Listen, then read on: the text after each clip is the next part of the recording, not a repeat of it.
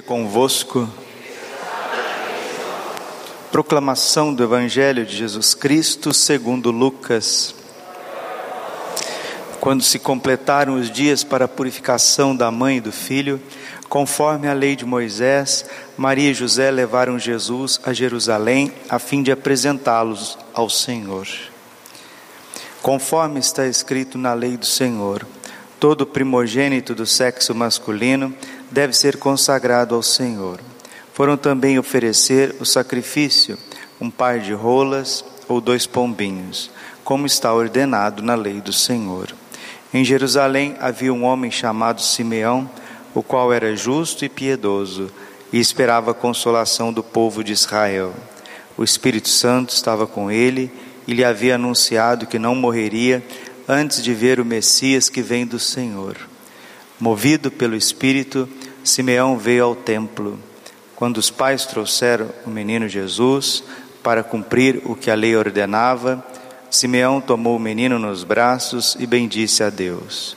Agora, Senhor, conforme a tua promessa, podes deixar teu servo partir em paz, porque meus olhos viram a tua salvação, que preparaste diante de todos os povos, luz para iluminar as nações e glória do teu povo Israel. O pai e a mãe de Jesus estavam admirados com o que diziam a respeito dele. Simeão os abençoou e disse a Maria, a mãe de Jesus: Este menino vai ser causa tanto de queda como de reerguimento para muitos em Israel. Ele será um sinal de contradição. Assim serão revelados os pensamentos de muitos corações. Quanto a ti, uma espada te transpassará a alma palavra da salvação. Ave Maria.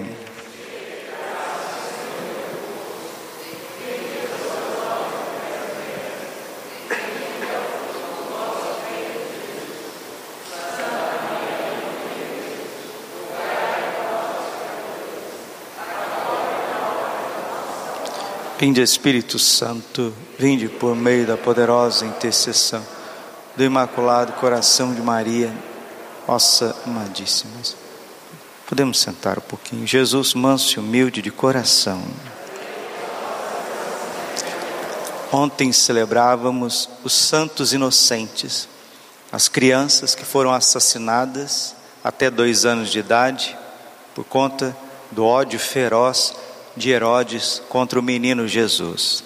Essas crianças inocentes, na tenra infância, é símbolo de toda crueldade humana contra as crianças em toda a história, mas principalmente nesses tempos onde nós estamos tocando, contemplando, presenciando esse crime hediondo que é a liberalização do aborto. Isso não tem cabimento de forma alguma porque a primeira leitura da missa de hoje,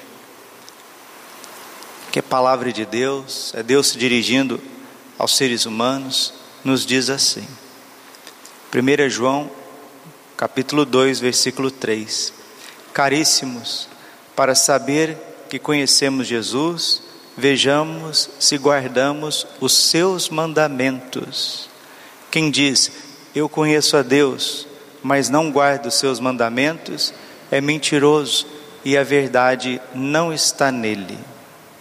Naquele, porém, que guarda a sua palavra, o amor de Deus é plenamente realizado. O critério pra, para saber se estamos com Jesus é este: quem diz que permanece nele, deve também proceder como ele procedeu.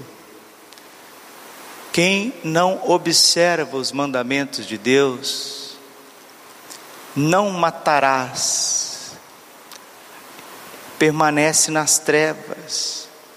São João continua, versículo 8: No entanto, o que vos escrevo é um mandamento novo, que é verdadeira, verdadeiro nele e em vós, pois que as trevas passam e já brilha a luz verdadeira.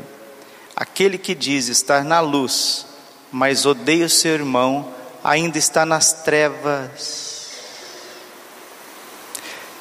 Mas o que odeia o seu irmão está nas trevas e caminha nas trevas e não sabe para onde vai, porque as trevas ofuscaram os seus olhos.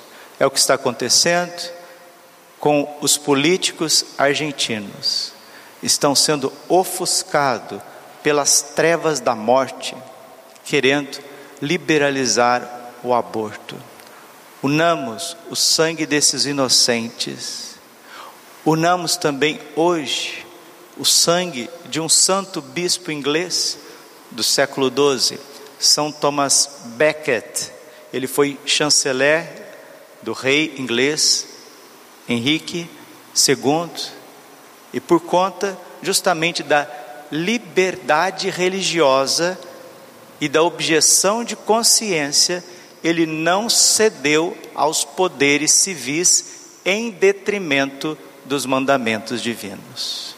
São Thomas Becket foi um grande bispo da Inglaterra e o rei e o poder civil foi perseguindo, perseguindo, ao ponto que ele teve que se exilar na França, ficou exilado na França e quando voltou para sua catedral em Canterbury foi assassinado, foi martirizado na sua própria catedral, porque não cedia ao poder civil que estava contra a luz da verdade. As trevas muitas vezes ofuscam o poder civil. E nessa semana, o Senado argentino foi passado na Câmara dos Deputados, agora eles querem também passar no Senado argentino o aborto, a liberalização do aborto. Vamos pedir aos santos inocentes, vamos unir as nossas preces, as preces deste bispo santo, São Tomás Becket, para que isso não aconteça, porque Deus nos livre e nos guarde, Nossa Senhora que proteja. Se esse poder civil totalmente ofuscado pelas trevas, por desejos sórdidos, maldosos, como Herodes estava possuído pelo demônio para matar as crianças com até dois anos. Não tenhamos dúvida que um Senado, um parlamento, uma nação que aprova o aborto está com grande influência do maligno, está ofuscado, estão cegos pelas trevas. Isso atrai uma grande desgraça a toda a nação. E quando uma nação aprova o aborto, enfraquece inclusive o próprio continente, porque o mau exemplo ele faz com que outros queiram seguir também. Peçamos à Virgem Aparecida que proteja o Brasil, proteja os nossos políticos. Peçamos a Nossa Senhora de Guadalupe que olha por toda, que vele por toda a América Latina e, e afaste para longe de nós esse mal hediondo, esse crime terrível, bárbaro, que é o assassinato de crianças. E nós católicos, nós cristãos, não podemos ser indiferentes às questões jurídicas, civis que vão contrário à nossa fé. São Thomas Becket nos mostra isso. 300 anos depois, também São Thomas Moros e John Fisher são também bispo, um bispo e outro chanceler inglês, também foram martirizados por questões civis, jurídicas, que vão contra os valores cristãos. A Igreja Católica nunca foi uma igreja de sacristia onde eu vou, rezo, recebo as minhas bênçãos e vou para minha casa, ficar tranquilinho. Não, não existe isso. Nós católicos precisamos testemunhar Jesus. O que você puder fazer, gravar um vídeo, mandar uma mensagem, fazer um protesto contra isso de forma ordeira, verdadeira, caridosa, façamos mas principalmente a nossa oração. Oração do Rosário, oração da Santa Missa, adoração. Vamos pedir a Deus incessantemente que afaste esse mal do nosso continente. Ah, mas não é no Brasil, nós não temos nada com isso. nós somos cristãos, nós somos seres humanos. Então, matar crianças argentinas pode, né? Não, não pode, nem argentina, nem brasileiro, nem mexicano, nem americano, nem japonês, nem africano, nem russo, nem europeu, não, mil vezes não. Que Nossa Senhora interceda por nós, São José, que cuidaram tanto do menino Jesus, São Miguel Arcanjo, que afaste esse mal, Senhor, dos nossos vizinhos argentinos. São Thomas Becket, rogai por nós. Santos inocentes, rogai por nós. Jesus é um sinal de contradição. O foi para Israel, continua sendo. Para cada parlamento, para cada governo, para cada família, para cada sacerdote, Jesus é um sinal de contradição. Ou ele nos reerguerá, nos iluminará e santificará, ou então, se nós combatermos, se nós recalcitrarmos contra o aguilhão, nós pereceremos, porque não tem como lutar contra Deus. Deus é santo. E a consequência daqueles que lutam contra Deus, contra a sua lei divina, que é óbvia, é clara, é o bem comum, é a lei natural. A consequência é o inferno. Ai daqueles que aprovarem o aborto. Ai das nações que aprovarem o aborto, já disse Nossa Senhora.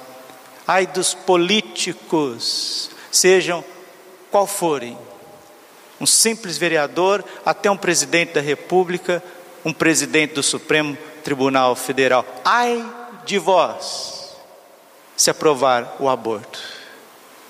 O inferno estará preparado para os assassinos, para aqueles que lutam contra Deus, enquanto essas crianças brilham na glória eterna. Não brinquemos com a eternidade, não brinquemos com Deus, não brinquemos com a vida humana. E todos nós temos responsabilidade, todos, todos, sem exceção, todos.